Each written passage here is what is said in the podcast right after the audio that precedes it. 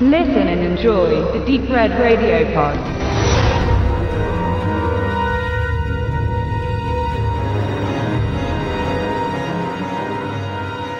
Heute möchte ich euch im Zuge der Back in the 90s Horror Weeks einen Film vorstellen, der meine cineastische Sozialisierung damals schwer mitgeprägt hat und in eurem Voting nur knapp an den Top 20 dieses Genres und Jahrzehnts vorbeigeschrammt ist. Die Rede ist von The Faculty, der zu seiner Zeit vieles richtig gemacht hat, nicht nur um mich nachdrücklich zu beeinflussen, sondern auch allgemein den Nerv einer Generation traf. Ich will euch diese Zutaten zunächst kurz nennen und mich dann nacheinander an ihnen abarbeiten. Man nehme also eine klassische Geschichte und gibt ihr ein zeitgemäßes Gewand. Gebt diese einem fähigen und zu der Zeit absolut angesagten und produzierenden Drehbuchautor in die Hand und lasst das Ganze von einem aufstrebenden und höchst kreativen Filmemacher Tausendsasser inszenieren packt eine Handvoll aufstrebende Jungdarsteller, die ungefähr dem Alter der Zielgruppe entsprechen in den Film und ihr seid auf dem richtigen Weg. Garniert das Ganze mit einem rockigen und extrem passigen Soundtrack und es kann gar nichts mehr schiefgehen. The Faculty erzählt die auf neu geklöppelte alte Geschichte einer feindlichen Übernahme von Außerirdischen, die allerdings vor lauter Durst nicht mit dem Widerstand einer bunt zusammengewürfelten Truppe an Highschoolern gerechnet haben, welche nicht so einfach zusehen wird wie zunächst die Lehrerschaft und dann die Mitschüler sowie später auch die restliche Stadt invasiert wird. Dabei ist die Zusammensetzung der Jugendlichen einerseits höchst stereotyp, gleichsam aber so besonders greifbar für ein junges Publikum, dass sich jeder zumindest partiell irgendwie in einer der Figuren wiederfindet. Da hätten wir die schüchterne neue Maribel Louise, die zwar Anschluss sucht, sich aber wie ein Alien in der fremden Umgebung fühlt und von ihren Mitschülern kaum wahrgenommen wird ganz anders. Das American Dream Paar, bestehend natürlich aus der Top-Cheerleaderin Delilah und dem Quarterback der Footballmannschaft Stan. Die Counterparts in der Beliebtheitsliste und den Mitschülern bilden da Streber Casey und die introvertierte und schwarz gekleidete Stokely. Gänzlich außerhalb eines jeden Rankings steht der coole Sieg, der eine schulische Extrarunde dreht und diese für einen regen Karbuzel nutzt. Im Angebot selbstgemachte Muntermacher, Kondome und alles, was sonst noch so Spaß macht. Diese zunächst klar abgesteckten Rollenbilder werden aber im Verlauf der Handlung geschickt verschwimmen und es wird sich, ausgelöst durch die spezielle Situation, zeigen, dass die genannten Personen vielschichtiger und doch nicht so einfach auf ihre Klischees reduzierbar sind. So wird sich der eigentlich ängstliche und unsportliche Casey im Kampf gegen die Invasoren beweisen, indem er mehr als nur schnell rennt, während Footballer Stan gesteht, eigentlich lieber durch schulische Leistungen als auf dem Feld punkten zu wollen. Die als Kampflesbe verschriene Stokely steht gar nicht auf Frauen, sondern auf einen speziellen Quarterback. Mary Louise kann doch Freunde finden und Sieg ist seinem Doktor in Chemie näher, als es jeder seiner Lehrer vermuten würde. Nur Delilah bleibt wie sie ist, aber es muss ja auch immer einen Unsympathen in der Gruppe geben, um den es niemand leid tut, wenn er oder besser gesagt sie von den Aliens erwischt wird. Die Macher, die sich hinter dem bunten Teenie-Treiben verbergen, sind Drehbuchautor Kevin Williamson und Regisseur Robert Rodriguez. Erstgenannter hatte davor wie aus dem Nichts mit seinen Ideen zu den ersten beiden Teilen von Scream und Ich weiß, was du letzten Sommer getan hast, das Slasher-Genre in die 90er geholt und diesem die benötigte Früchtzellenkur verpasst. Bei dem 1998 erschienenen Faculty bewegt er sich mit seinem Drehbuch weiterhin im Bereich des Teen-Horrors, hier allerdings angereichert durch das Science-Fiction-Element der invasierenden Aliens. Natürlich stand für diese Idee der Genre-Klassiker Die Dämonischen The Body Snatcher von Don Siegel aus dem Jahre 1954 Pate, welcher bereits 1978 von Philipp Kaufmann mit Die Körperfresser verremaked wurde.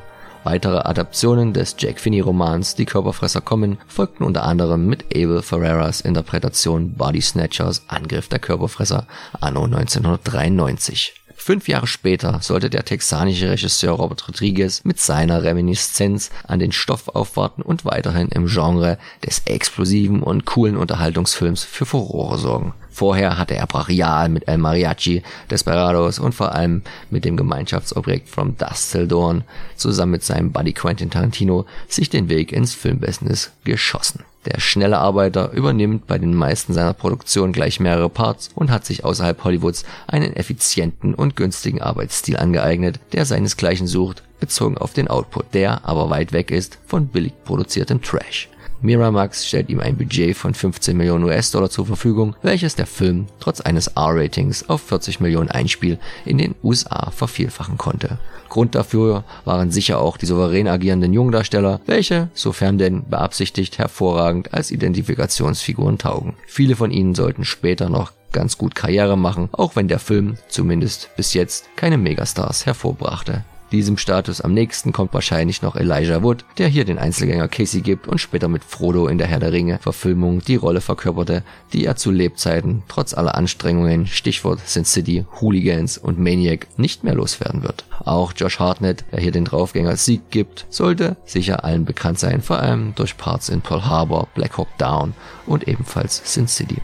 Die anderen Darsteller blieben dem Mainstream-Publikum vielleicht unbekannter, können mittlerweile aber auch auf passable Karrieren im Business zurückblicken. So Laura Harris, die hier als neue Mary Beth Louise, die später vor allem in Serien wie 24, Dead Like Me oder Woman's Murder Club größere Parts übernahm. Außenseiterin Stokely sollte ein prägendes Rollenbild für Clee Duval werden, die später oft in ähnlich gearteten Momenten von sich reden machte, wie zum Beispiel in The Astronaut's Wife durchgeknallt, Girl Interrupted, 21 Gram oder American Horror Story.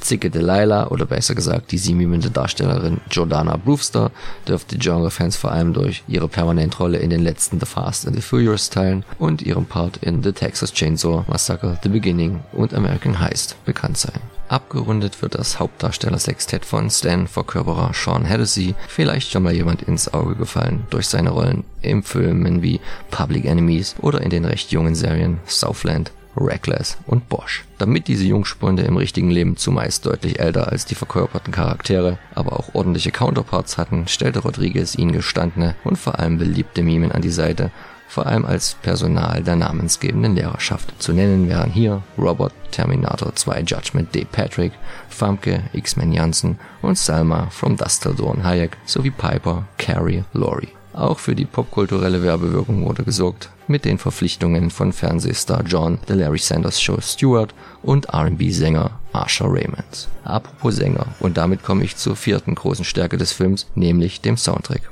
Dieser bestand, wie es in den 90ern durch Regisseure wie Tarantino immer mehr Mode wurde, fast komplett aus populärmusikalischen Liedgut und weniger einem klassischen Soundtrack-Score. Und wer gute Rockmusik, nicht nur die der 90er Jahre mag, wird den OST von The Faculty lieben. Dort finden sich einige gelungene Coverversionen großer Hits wie Another Brick in the Wall, performt durch die Kurzzeit-Supergroup Glass of 99 oder der Alice Cooper Klassiker, hier natürlich wie die Faust aufs Auge passend Schools Out in der Interpretation von Soul Asylum. Aber auch The Offspring mit The Kids Aren't Alright, Creed mit 18, D-Generation mit Helpless, Neve mit Over Now oder Oasis mit Stay Young finden im Film Gehör und passen, wie die meisten Titel schon andeuten, nicht nur textlich zur Thematik, sondern auch musikalisch zum Gefühl des Films. Denn der beinhaltet weder derbe Splatter, noch regt er das Nervenkostüm zu sehr an, sondern zieht seinen Charme aus dem Gefühl, das er erzeugt, einem gewissen, immer passigen Humor und den eben besprochenen Punkten. Da stört es auch weiter kaum, dass er vor Logik und vor allem Kontinuitätsfehlern nur so strotzt. Gibt es genug andere Schau- und Hörwerte, liegt die Konzentration des Zuschauers eh woanders. Auch die natürlich nicht besser werdenden CGI-Effekte trüben für mich nach fast 20 Jahren das Seherlebnis kein bisschen und so wird Faculty in meinen Top 90s Horror Ranking auch weiterhin ein wenig höher geführt werden als bei euch.